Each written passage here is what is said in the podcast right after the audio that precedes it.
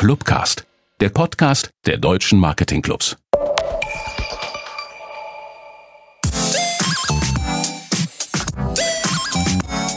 Herr Schoppe, Süß-Sauer Pur, der Frankfurter Marketing Podcast. Spitz die Lausche, wenn du wissen willst, was in Frankfurt in Marketing so geht. Frankfurt ist mehr als Bankfurt. Da sind wir uns ganz sicher. Wir, das sind Alicia, Anne, Kiala, Rebecca, Mirko und Tim. Alle Mitglieder im Marketing Club. Und wir reden mit Machern, Marketing und Medienmenschen aus unserer schönen Stadt über das, was Frankfurt aus und besonders macht. Wir freuen uns sehr, Ute Poprave vom Marketing Club Frankfurt, Vorständin dort, heute bei uns zu begrüßen. Herzlich willkommen, liebe Ute. Vielen Dank für die Einladung. Ich freue mich sehr, hier zu sein. Schön, dass du da bist. Danke. Sehr schön. Wir starten auch direkt mit unserer ersten Frage. Süß, sauer oder pur? Was ist dein Favorit? Tiefgespritzt. Mit, ja, tiefgespritzt, aber im Moment Apfelwein alkoholfrei, weil ich bin auf Diät. Oh, ja. Das darf man noch zum Jahresanfang. Muss man. ähm, stell dich doch mal selbst kurz vor. Was hast du gemacht? Was machst du gerade? Ja, Ute Poprave, ich bin so ein typischer klassischer alter Werber, also 30 Jahre in großen internationalen Agenturen zugebracht, in der halben Welt gearbeitet und gelebt. Sehr viel aus dem Koffer, äh, habe noch die gute alte Madman-Zeit erlebt, selbst in New York. Ich war zwei Jahre dort und äh, bin dann irgendwann wieder nach Deutschland zurückgekommen. Ich hatte hier noch einen Ehemann, um den musste ich mich ab und zu mal kümmern. und äh, habe dann bei Publicis angefangen, war zuletzt CEO von Publicis Pixel Park hier in Frankfurt und habe mich vor zwei Jahren selbstständig gemacht. Äh, mache seitdem Marken und Menschen sichtbar und erfolgreich und bin in allen möglichen schönen Ehrenämtern, wie zum Beispiel beim Marketing Club oder beim Deutschen Werberat oder engagiere mich in der letzten Zeit äh, auch sehr für Frauen und habe die Marketingfrauen in den Marketingclubs in Deutschland wieder reaktiviert.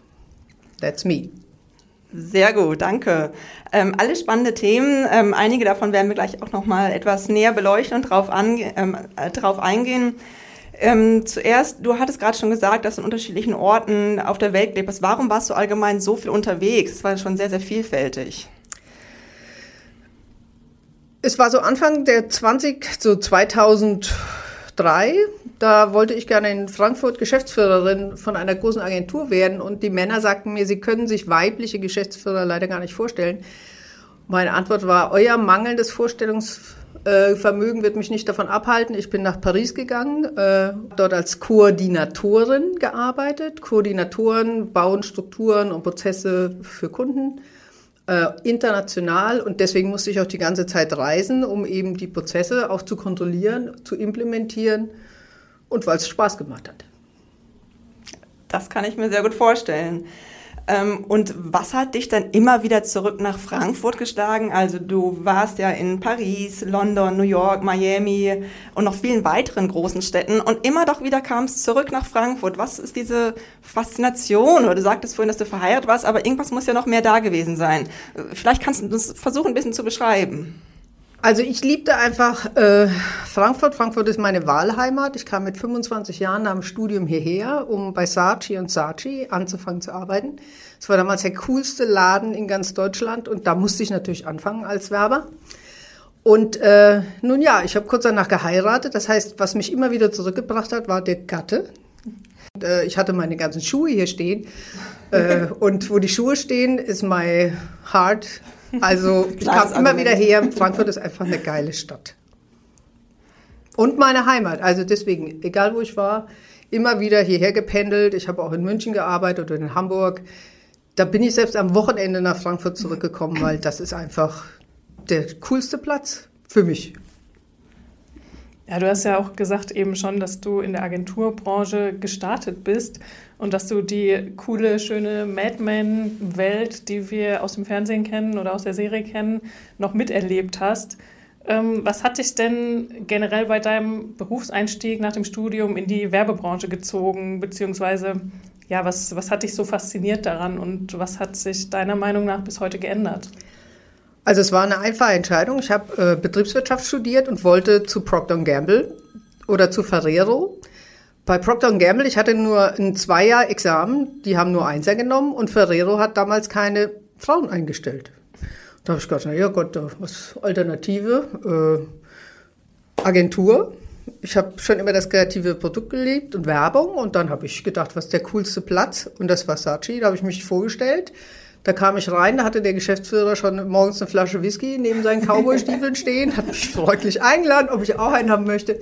Ich habe dann da noch Abstand von genommen um die Uhrzeit. Aber äh, es war ganz klar, das war meine Welt, da wollte ich hin und habe da unterschrieben und habe das nie bereut.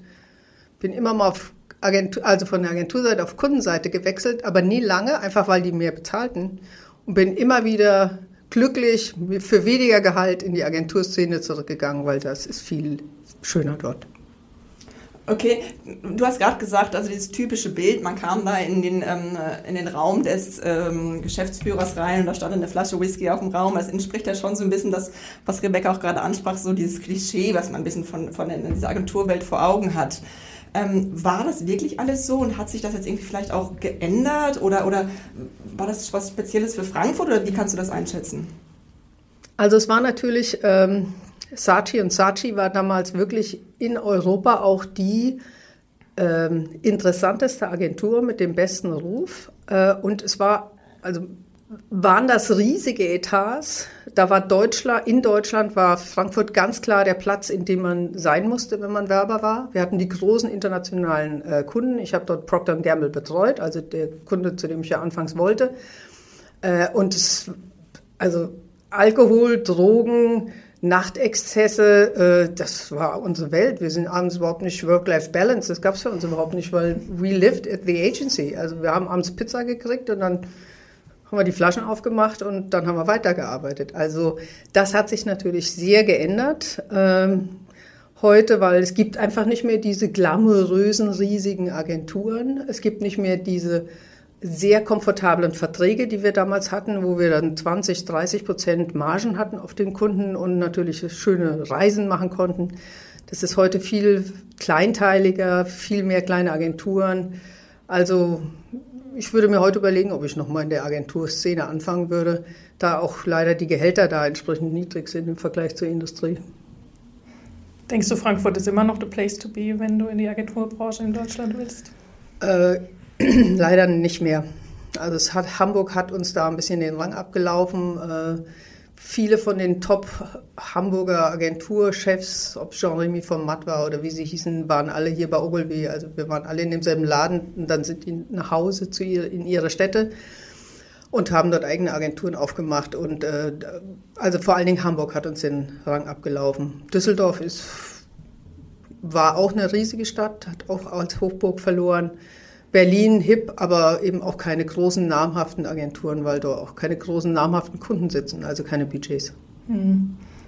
Ja, du hast ja jetzt auch in deinen Ausführungen schon öfter erwähnt, dass ähm, du als Frau auch einige Schwierigkeiten hattest oder dass dir ein bisschen ähm, Ablehnung entgegenkam.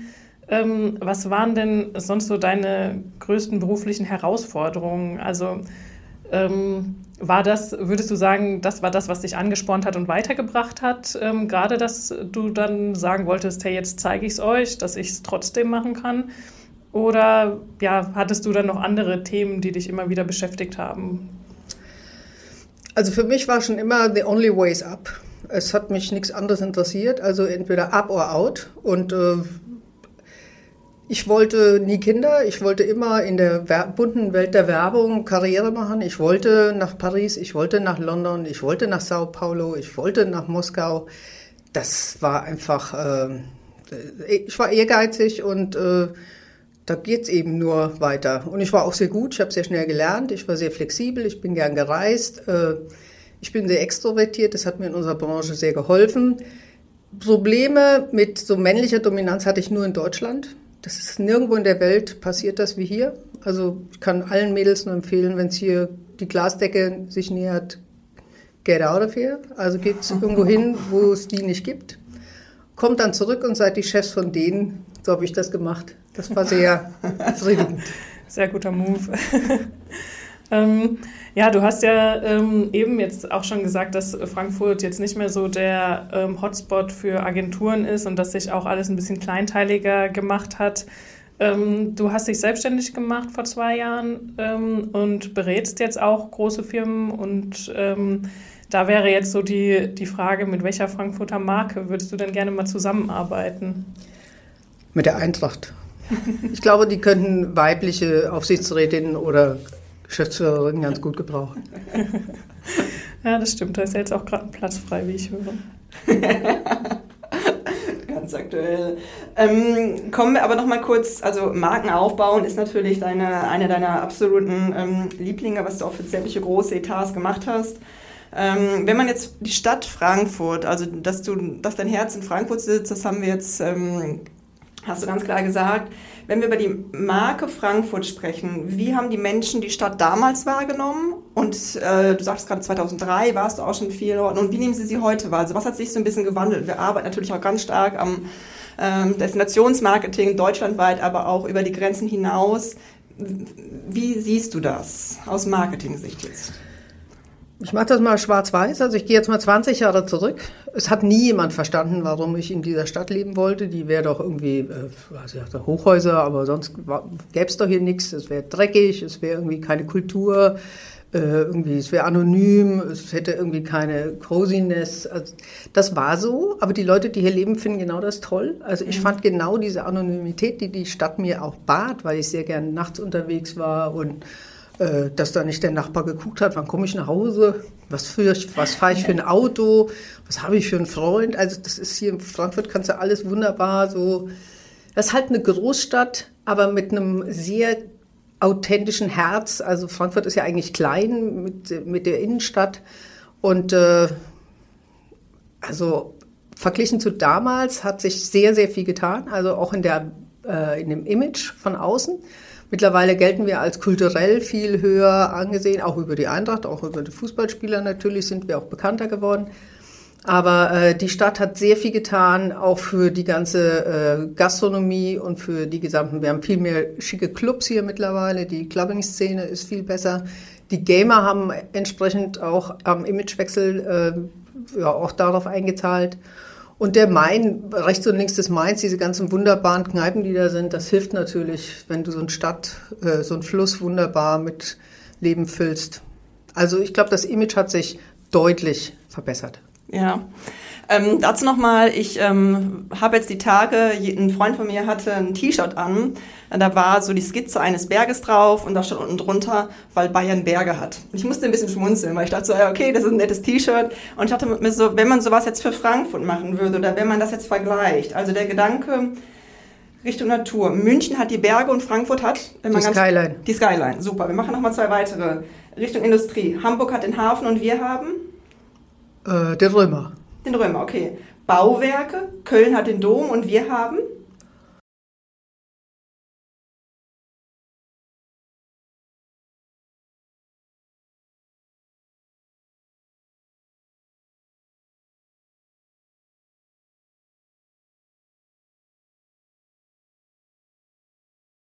Wir haben einfach die schönsten Hochhäuser in ganz Deutschland. PwC ist großartig, äh, UBS ist großartig. Das sind wunderschöne Hochhäuser. Ja, richtig. Ähm, jetzt noch ähm, zwei etwas persönlichere Fragen. Also wenn du dazu sagst, zum spontanen Wochenendausflug, wohin würde man da fahren als Frankfurter? Aber ein bisschen zu relaxen, sich zu erholen, Kräfte aufzutanken. Ich glaube ins äh, Rheingau. Rheingau. Und wenn wir jetzt noch mal so ein bisschen, Frankfurt macht sich als Stadt auch unheimlich stark für Start-ups und Newcomers, fördert die ganz aktiv. Ist immer auch noch ein Punkt, weswegen man viele auch versucht, ähm, hierher zu ziehen. Wenn du sagst, es gibt drei Frankfurter Marken, die noch groß rauskommen werden, welche könnten das sein oder welche Frankfurter Marken liegen dir am Herzen, die man vielleicht noch nicht so kennt? Das ist schwierig. Ich kenne nicht so viele äh, Frankfurter Marken, dadurch, dass ich eben auch immer so viel äh, woanders lebe. immer wieder so mehr oder weniger zum Abend hier wieder einfliege ja. und zum Morgen grau wieder rausfliege. Äh, ich hab, bin hier auch als Beirätin in kleinen äh, Startups, also bei Candy Labs zum Beispiel. Ich glaube, dass die ihre ganze Zukunft auch noch vor sich haben. Ähm, dann die Eintracht natürlich. Das wird, ist auch noch großartig. Und ich denke, dass die Gastronomie, jetzt weiß ich gar nicht, was speziell, wir haben ja so viele sehr schöne Restaurants, dass die auch noch ein bisschen mehr in Sterne-Richtungen reinkochen und dass sich das noch sehr weiterentwickeln wird.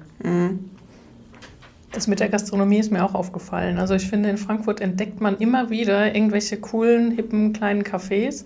Die sind vielleicht nicht so zentriert wie in anderen Städten, aber es ist doch, dass man immer mal wieder was hochploppt und ähm, gute Reviews hat und so. Also ähm, da wächst mein Herz dann doch ein bisschen mehr für Frankfurt. Also meine Freundinnen, also Frauen, kommen immer für die Etagere im Mon Ami Maxim hier nach Frankfurt. Da sitzen wir dann abends und äh, sparen ein bisschen vorher, weil ganz günstig ist ja nicht. Aber das ist echt ein Highlight und das kann sich auch messen mit äh, anderen sehr, sehr guten Restaurants. Ja, bin ich auch bei dir. Ähm, definitiv. Nochmal kurz Richtung Marken und Frankfurt. Ich weiß nicht, ob du, ähm, wie viele andere Podcasts du hörst oder welche du hörst. Ähm, ich höre tatsächlich den Podcast Gemischtes Hack, werden viele von euch auch kennen. Und die hatten neulich einen ganz interessanten Gedanken. Und zwar haben die Städte in Deutschland einer Marke zugeordnet. Und die haben sich so vier, fünf Städte rausgepickt. Und dann kam die Frage auf, wenn die Stadt eine Marke wäre, welche wäre es dann? Und da als Beispiel hatten sie Stuttgart genannt oder die hatten auch ähm, München und Köln. Und das war quasi die Hausaufgabe, die die sich für die nächste Woche überlegen sollten, dem eine Marke zuzuordnen. Ähm, für München war es dann Montclair, was ich irgendwie auch ganz sympathisch finde, weil also ich mag München unheimlich gerne, aber es ist schon so dieser typische Münchner, da finde ich, ähm, repräsentiert Montclair die Marke ganz gut. Und Köln und da war es Esprit und das ist irgendwie auch so sowas, egal wen man fragt, ob Kölner oder nicht Kölner, es ist auch so eine typische Marke, die ich mit der Stadt assoziieren würde.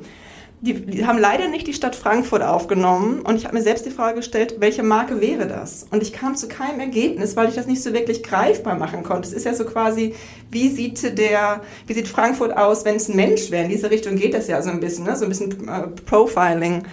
Wie schätzt du das ein? Oder hast du da eine spontane Marke im Kopf? Oder ja? Ich habe da ganz spontan kommt da Under Armour.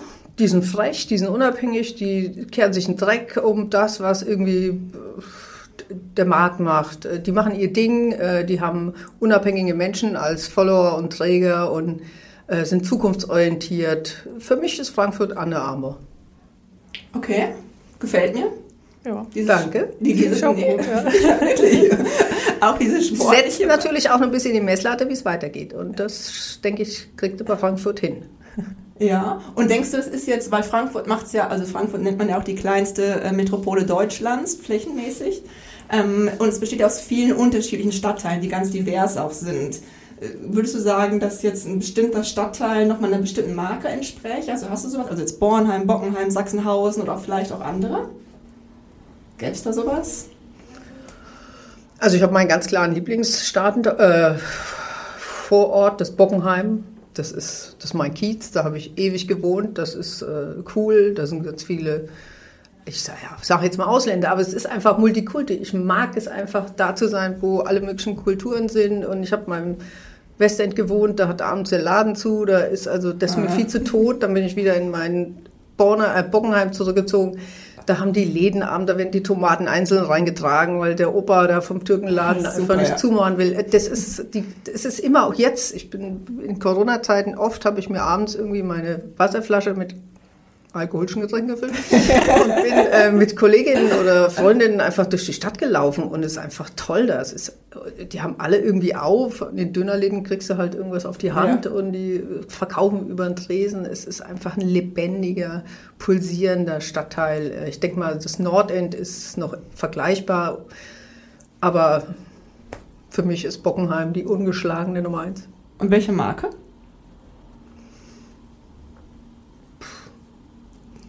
Kann ich jetzt so nicht du sagen. Nicht.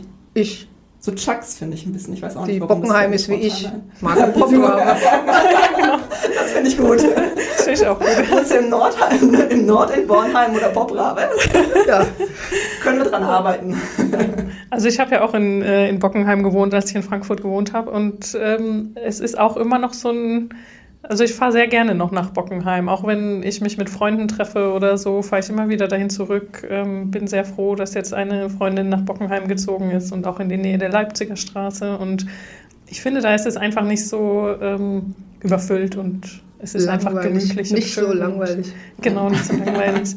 nicht so ähm, das typische 1-1, was man halt in jeder Großstadt findet, sondern. Also ich muss auch gestehen, ich habe ähm, das immer als Wohnsitz auch hier gehabt. Ich habe heute noch eine Wohnung in äh, Bockenheim und egal, ich habe immer ein bisschen Autos mit ein bisschen breiteren Reifen und ein bisschen mehr PS unter der Haut, die könnte ich vor der Tür stehen lassen, würde mir keiner klauen. Da wird auch nichts vandalismusmäßig an den Autos rumgekratzt, weil die respektieren das Schöne mhm. auch. Und äh, wenn ich die Karre irgendwo anders hinstelle, nach Sachsenhausen, habe ich sofort einen Kratzer. Würde ich jetzt nicht Nein sagen. das wäre dann auch der andere Stadtteil.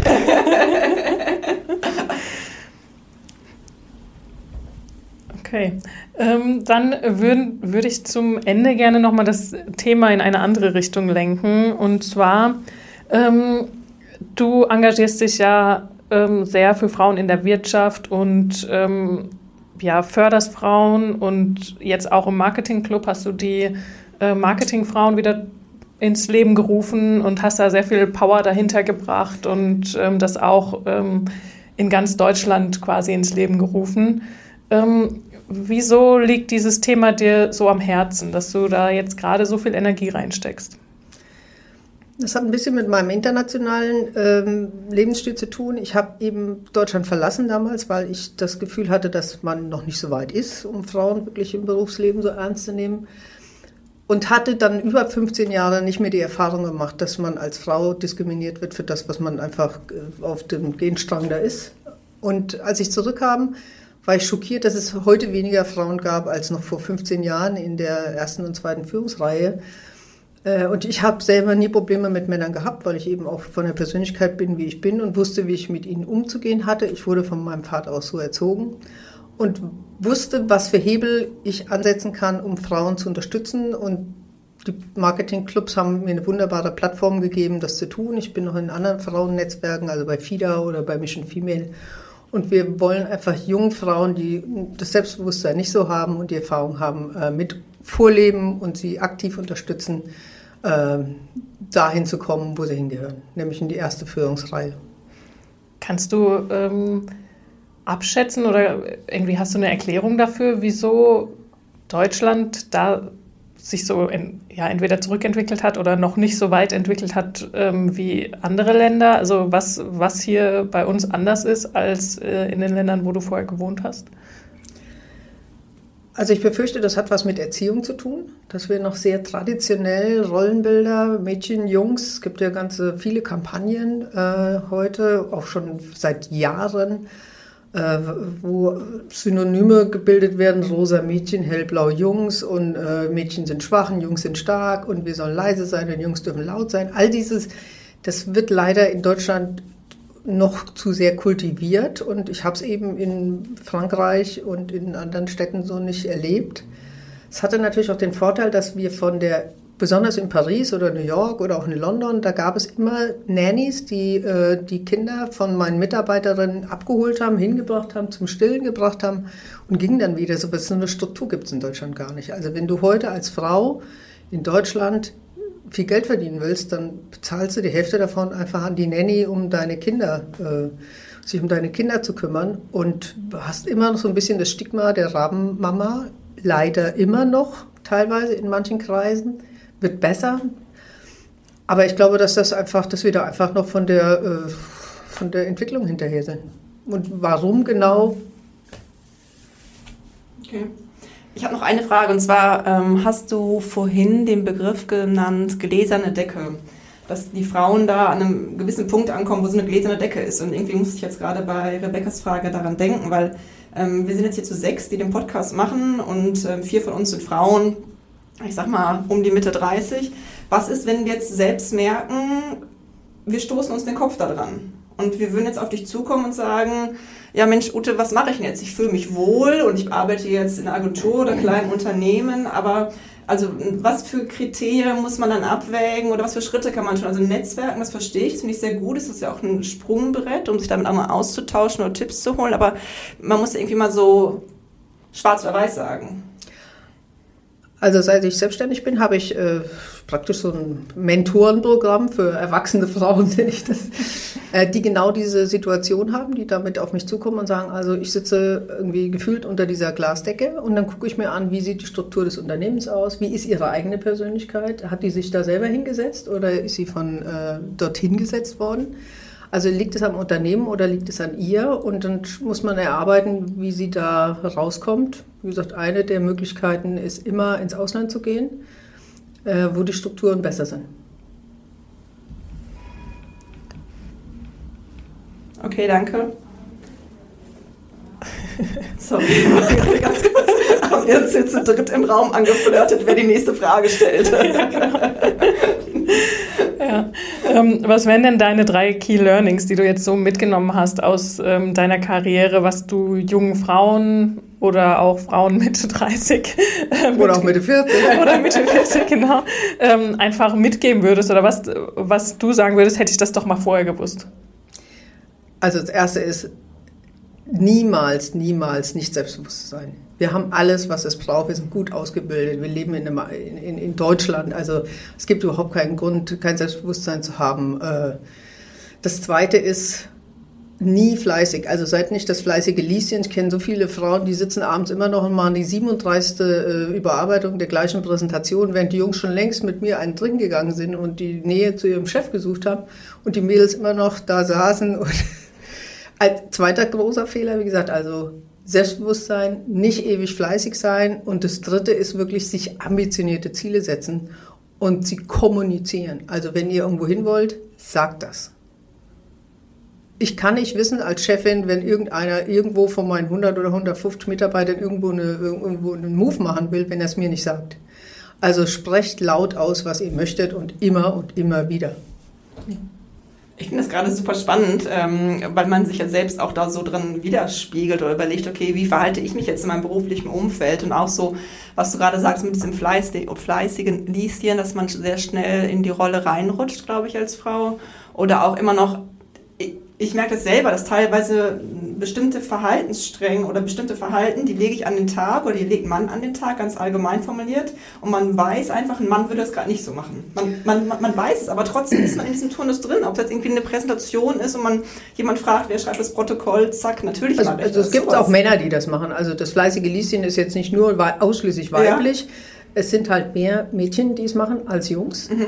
Äh, aber es ist halt einfach wirklich äh, vollkommen überflüssig. Also man muss es nicht 140-prozentig machen, sondern äh, man muss es nur so gut machen, dass es verkauft werden kann. ja, das stimmt. Also ich ähm, sehe das auch bei mir tatsächlich, ähm, dass ich seit ich mich damit auch mehr beschäftige und seit ich auch in meiner Karriere ein bisschen vorangeschritten bin, dass ich dann einfach auch sage, okay, ähm, würde das ein Mann jetzt auch machen oder nicht? Also ich hinterfrage mich da öfter mal, um mir das auch bewusster zu machen und ähm, versuche das dann. Viel wichtiger ist die Frage, warum du es machst. Genau. Also warum machst du es denn? Also was willst du denn? Was willst du gestreichelt werden? Also Anerkennung? Also Anerkennung bekommst du für das Ergebnis, aber nicht für den Weg dorthin. Meistens. Genau. Und der Nachteil ist, wenn man so ein, wenn man eben alles so perfekt macht, dass man so schwer ersetzbar ist. Ich kann also eine Frau, die hoch, die sehr gut ihren Job macht, viel schlechter ersetzen durch jemand anders, als jemand, der es nur so 90-prozentig macht. Mhm. Also man muss sich immer vorstellen, du musst eigentlich immer den Job deines Vorgesetzten machen wollen und auch so, also machen, damit der weiterkommt, weil sonst kommst du nicht weiter. Also die Leiter sitzt ja auf jeder Treppe, sitzt irgend so ein Wesen und wenn du von unten nicht drückst, dann geht das nicht hoch. Und wenn du ihm nicht Sachen oder ihr Sachen vom Schreibtisch runterholst, kann er ja auch nicht weitergehen. Also das ist eine relative, es ist eine, eine Kettenreaktion und äh, ich kann Frauen nur immer sagen, sitzt da nicht und wartet, dass ihr gefunden werdet. Ihr werdet nicht gefunden. Man läuft als Chef nicht durchs Haus und sucht die Fleißigen, die dann noch da sind, sondern äh, wie gesagt, sprecht es, unterstützt eure Vorgesetzten und zieht euch Nachwuchs ran, der euren Job machen kann. Ja, sehr gut. Ähm, auf jeden Fall was zu mitnehmen. Das ist ein schönes Bild mit dieser Leiter. Ich hatte ja. irgendwie gerade wie so eine Art äh, Paternoster im Kopf, dass wenn der Chef hochkommt und einen so mitzieht, hattest du gesagt, dass man dann so dem Chef hinterhergeht und man sich selbst noch Leute ranzieht. Das ist ja quasi wie so ein Kreisel, der aber natürlich nur nach oben geht und nicht nach unten, hoffentlich. ja. ähm, bei den Marketingfrauen in Frankfurt ähm, bewegt sich ja jetzt gerade einiges. Was hast du oder ihr noch so geplant für die Zukunft? Also unsere Zielsetzung ist ganz klar, äh, gute Frauen sichtbar zu machen, also Frauen aus ihren Eckchen rauszuholen, damit alle wissen, es gibt sie. Äh, und sie auch untereinander zu vernetzen, dass sie sich gegenseitig mehr stützen können. Das, weil am Ende müssen mehr Frauen in den Führungsetagen sitzen, um mehr nachzuziehen. Und es muss viel normaler sein für junge Frauen, die in Unternehmen kommen, da oben Frauen sitzen zu sehen, die äh, es geschafft haben, damit es klar ist, das geht. Und es gibt ja ein schönes Bild von diesem Glass Ceiling, gerade in New York, zum äh, 221. Weltfrauentag. Es steht ja The Fearless Girl, steht ja normalerweise vor der Börse. Und die steht jetzt umrahmt von Glas und hat die Glasdecke kaputt gemacht. Ein wunderschönes mhm, Bild. Habe ich auch also, gesehen, fand ich auch super, ja. Stark. Ähm, kurzer Gedanke, du sprachst ja gerade über Frauen in der Führungsebene. Ähm, Frauenquote. Auf jeden Fall. Leider. Also wenn es ohne ginge, hätten wir, bräuchten wir sie nicht. Klares Statement. ja. Ähm, ja, du hast ja auch eben ähm, nochmal gesagt, dass äh, ihr mit dem ähm, mit den Marketingfrauen auch wollt, dass Frauen mehr netzwerken. Ähm, ich erinnere mich da noch an ein schönes Gespräch, was wir hatten, als ähm, die Marketingfrauen gestartet haben und wir dann darüber gesprochen haben, ja, wieso brauchen Frauen denn jetzt eigentlich ein Netzwerk und brauchen wir überhaupt die Marketingfrauen im Marketingclub? Und ähm, dann eben zu dieser Unterschied, was wieso brauchen Frauen das mehr als Männer? Oder wieso muss man das jetzt explizit ähm, Frauen vor die Nase halten, sage ich jetzt mal, damit ähm, sie diese Chance auch ergreifen? Weil sie es einfach nicht machen. Also sie brauchen es nicht mehr, sie brauchen es überhaupt. Männer netzwerken von klein auf. Also die suchen sich Allianzen schon im Kindergarten, äh, dem Fußballplatz und äh, Frauen tun das nicht. Das ist immer so ein Bild, das sind so drei Freundinnen oder vier und da bist du either you're part of it or you're not. Das immer, und Männer, die gehen ganz, die überlegen sich strategisch, was brauche ich, brauche einen besser Fußball spielt, der ins Tor geht, der mir die Disco-Tür aufmacht, der das Geld hat, um das Bier zu kaufen. So, die machen so strategische Allianzen. Und so haben die ihre Buddies. Und mhm. wir gucken immer, oh, mag ich die, finde ich die nett, ist die war nicht lieb zu mir. Also dieses, dieses Mädchengehabe, das muss absolut gestoppt werden. Wir müssen genauso uns überlegen, wer hilft uns auf dem Weg, wo immer wir hinwollen zielgerichtet ansprechen und sich gegenseitig unterstützen. Und da es Frauen eben nicht so regelmäßig machen wie Männer, wird es Zeit, dass sie es machen. Und dafür muss man sie manchmal mit der Nase direkt reinstupsen in den Pudding. Jetzt ähm, sind ja in verschiedenen Lebensphasen, jetzt hat man, weiß ich nicht, im Studium, im, ähm, im Berufsanfang und dann eben auch, ähm, während man die Karriereleiter weiter hochgeht, ähm, verschiedene Lebensphasen einfach, äh, sollte man sich verschiedene Schwerpunkte setzen oder sollte man sich ähm, auf stärker in einen Bereich fokussieren oder wie auch immer, ähm, um eben voranzukommen? Und wieso? Also. zum Berufsanfang muss man natürlich erstmal sich die, das ganze Wissen aneignen. Also Berufsanfänger müssen erstmal beweisen, dass sie das inhaltlich alles drauf haben. Desto höher man in der Karriere kommt, desto weniger wichtig ist die wirkliche Leistung, sondern vielmehr die Persönlichkeit, wie du Menschen hinter dich bekommst, weil du kannst ja nicht alles selber machen, sondern wie du motivierst, wie du führst. Äh, das ist so in der Mittlern, im Mittelmanagement ist das Führen die wichtigste Eigenschaft, weil du hast ja bewiesen, dass du es konntest, sonst wärst du da nie hingekommen. Und ganz oben musst du einfach sehr, sehr selbstbewusst und relativ harmonieunbedürftig äh, von deinem Auftreten sein. Weil da wird die Luft dünn, das gönnt dir kein Mensch. Die Frauen beißen sich gegenseitig, die Männer gehen mit ihren Ärmchen los. Also da ganz oben musst du sehr, sehr selbstbewusst dein Ding machen und darfst nicht hoffen, dass du Freunde links und rechts hast. Da ist mit Freundschaften vorbei. Und da muss man auch die Persönlichkeit haben. Also ich kann Frauen, die, denen das schwerfällt, die da leiden, nur sagen, dann bleibt im Mittelmanagement und geht da nicht hoch, weil da oben steht, seid ihr sonst zum Abschluss freigegeben. Und sie schießen. Ja.